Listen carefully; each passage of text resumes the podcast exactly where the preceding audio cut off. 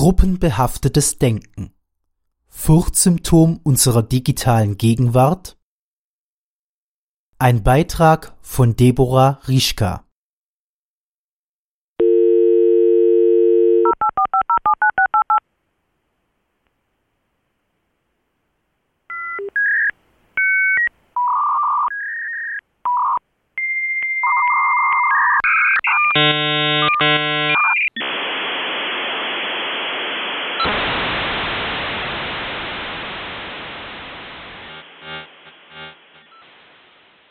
Um sich als ganzheitliches, vollkommenes Individuum zu verstehen, braucht der Mensch andere Menschen.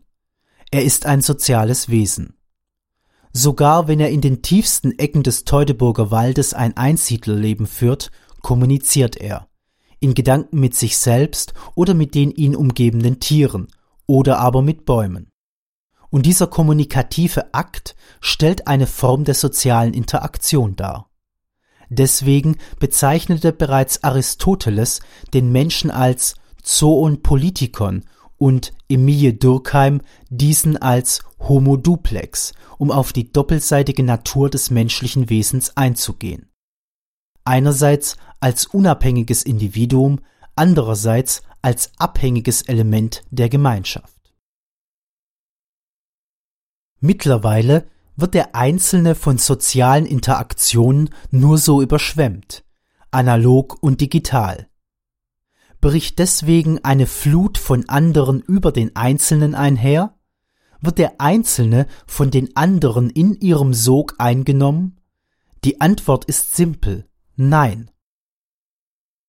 Zwar ermöglicht im realen Leben die erhöhte Flexibilität dank schnellen Automobilen, noch schnelleren Flugzeugen und gut vernetzten Trassen oder Strecken einen quantitativen Anstieg von menschlichen Begegnungen. Und im virtuellen Leben unterstützt diesen Prozess das World Wide Web, das nun auch portable 24 Stunden überall vom Nutzer verwendet werden kann. Und nicht zu vergessen die Social Networks, in denen man in Verbindung und Interaktion mit seinen Freunden sein und treten kann. Trotz dieses quantitativen Anstiegs aber sinkt gleichzeitig die Qualität menschlicher Begegnungen oder Freundschaften. Denn durch diese erhöhte Anzahl von Freunden und dem verdichteten Freundesnetzwerk hat man weniger Zeit für den einzelnen Freund. Statt sich mit ihm zu einem Informationsaustausch in der realen Welt zu treffen, werden einige SMS oder Kurznachrichten gesendet und sein Profil auf entsprechender Seite der Social Networks besucht. Schon ist man auf dem neuesten Stand, abgehakt, der nächste Freund kann kommen. Quantität statt Qualität, Oberflächlichkeit statt Tiefsinnigkeit. Der Einzelne verspürt in diesem Strudel der Begegnungen kein Verlangen nach Tiefe. Denn sein Verlangen nach Einzigartigkeit, Bestätigung der eigenen wichtigen Person, kurz seine narzisstische Ader wurde gesättigt. Das kurze Betrachten seiner narzisstischen Reflexion im Gesprächspartner blendet ihn und sie blendet ihn so, dass sie ihm entzückend im geistigen Nebel seiner Trunkenheit das Bedürfnis nach tiefsinnigen Beziehungen kompensiert, zumindest kurzfristig. Stattdessen fungiert der andere nun primär als Kompensation des Furchtgefühls vor dem Alleinsein, anders ausgedrückt als Sättigung eines Zugehörigkeitsgefühls zu einer Gruppe. Dieses Furchtgefühl vor dem Alleinsein ist neben der Hoffnung auf Anschluss eine Komponente des menschlichen Anschlussmotives, welches neben dem Leistungs- und Machtmotiv ein grundlegendes soziales menschliches Bedürfnis darstellt. Jedoch bezieht sich dieses Bedürfnis der Zugehörigkeit zu einer Gruppe nicht auf die Gruppe im allgemeinen Sinne, sondern auf eine bestimmte zur jeweiligen Person passenden Gruppe, das heißt einer mit ähnlichen Überzeugungen, Einstellungen, Werten oder Interessen. Das betrifft zumindest den gesunden, persönlich reifen Menschen. Dieser kann aber mittlerweile als Spezies eines belanglosen Teiles der Menschheit angesehen werden. Der überwiegende Teil entwickelt aufgrund des Zusammenspieles von fehlenden tiefen menschlichen Beziehungen einerseits mit einem unausgereiften neurotischen Ich andererseits eben diese unausgereifte Persönlichkeit. Konsequenterweise fehlen dieser Persönlichkeit eigene Werte oder Überzeugungen. Deswegen kann der Einzelne kein Gruppenzugehörigkeitsgefühl auf Grundlage dessen entwickeln und muss sich an äußeren Orientierungspunkten klammern. Dieser verzweifelte Klammerungsversuch aber führt größtenteils zu einer unpassenden, ja sogar diametralen Zusammenkunft von Ich- und Gruppewerten, was das Auftauchen eines Zugehörigkeitsgefühls unterminiert. Folglich entstehen lauter lose, narzisstisch verknüpfte, kurzdauernde Projektzusammenschlüsse, die durch Aspekte wie primär der Befriedigung des Anschlussmotives, der Unverbindlichkeit oder der hierdurch stattfindenden Deindividuation des Einzelnen zu charakterisieren sind. Ein Paradoxon wird sichtbar. Gerade weil man sich nicht als Teil der Gruppe verstehen kann, möchte man dieser Gruppe angehören. Dabei sein ist doch nicht alles.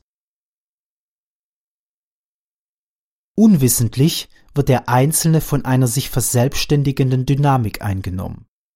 Die Gruppe wird zum primären Bezugspunkt, über die sich der Einzelne definiert. Aber nicht nur diese Definition, das Selbstkonzept oder die Denkweise der Person werden gruppenspezifisch konstituiert. Es wird auch gruppenbezogen zu denken und handeln begonnen. Symptomatisch hierfür ist ein vorherrschendes Denken in Eigenschaften, Merkmalen oder besser gesagt in Kategorien, anstatt einem Denken vom individuellen Standpunkt aus. Es wird nicht die einzelne Person betrachtet, sondern ihre Merkmale, wie zum Beispiel das Geschlecht oder ihre Kleidung. Die Stereotypisierung, die verallgemeinernde Zuschreibung bestimmter Eigenschaften von Gruppen, feiert somit ihren Siegeszug. Basierend auf einer zufällig vordergründig erscheinenden oder wahrgenommenen Eigenschaft des Gegenübers. Wie fortgeschritten dieser Prozess ist, wird durch das politische Interesse und ihren Interventionen verdeutlicht. Beispielhaft hierfür sei die gegenwärtige Diskussion des Genderismus zu nennen, welche Personen allein aufgrund ihres Frauseins bestimmte Vorteile ermöglicht und somit diejenigen, die nicht über weibliche Attribute, zumindest physisch gesehen, verfügen, also Männer, konsequent diskriminiert. Jedoch beinhaltet jedwede Bevorzugung einer Gruppe die Benachteiligung einer anderen Gruppe und erhärtet somit die Grenzlinien zwischen diesen Gruppen, nämlich zwischen uns und jenen. Eigenschaften, Merkmale, im abstrakten Sinne also Gruppen, sind folglich der primäre Bezugspunkt in unserer heutigen Zeit. Nicht nur für den Einzelnen, sondern auch für die Gesellschaft. Möglicherweise stellt dies den besten Kompromiss des furchtbedingten Anschlussmotives kombiniert mit den narzisstischen Zügen des Einzelnen dar, ohne sich gleichzeitig im anderen zu verlieren. Zugleich ist es der Weg des geringsten Widerstandes. Fast eine Win-Win-Situation. Aber eben nur fast.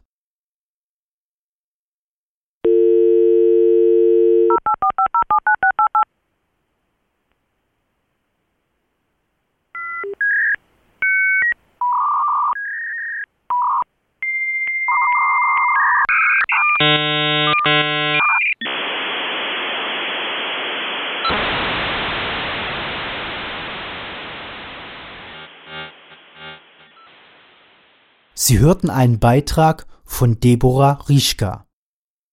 Sprecher war Kevin Fuchs